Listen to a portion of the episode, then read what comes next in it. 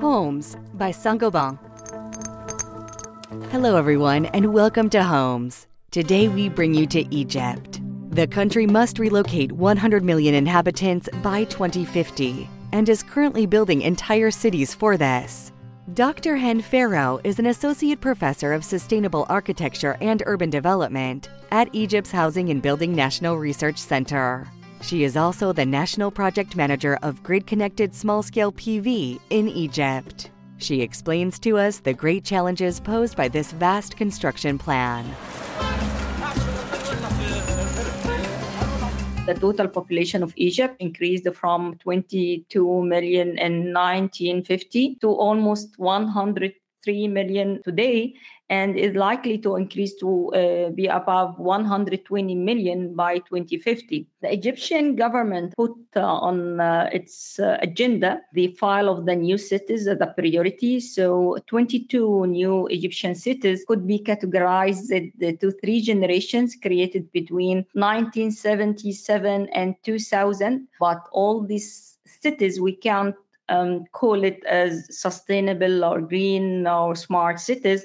So the Minister of Housing in 2016 announced that the fourth generation of the cities will be smart, sustainable cities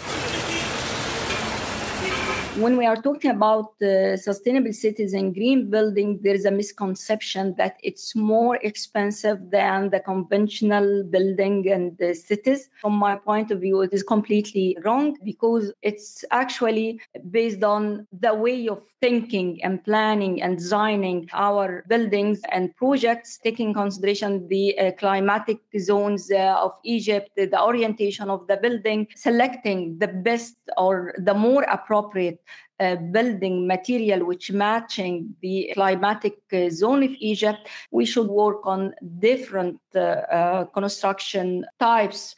Uh, like the stabilized earth uh, buildings, the light construction buildings, and other construction types to give different options for the market the sustainable cities approach in Egypt should start from the local to the global level. We should recall the lessons of vernacular cities to be connected with the future, which should be reflected into the different dimensions and categories of sustainable cities because we really have a very good examples of buildings in our architecture and vernacular buildings related to the insulation uh, selecting the uh, environmental building material which is uh, in a harm- in harmonization with the uh, uh, environment. So it's an important issue to, to start from uh, local to the global this is the end of this episode.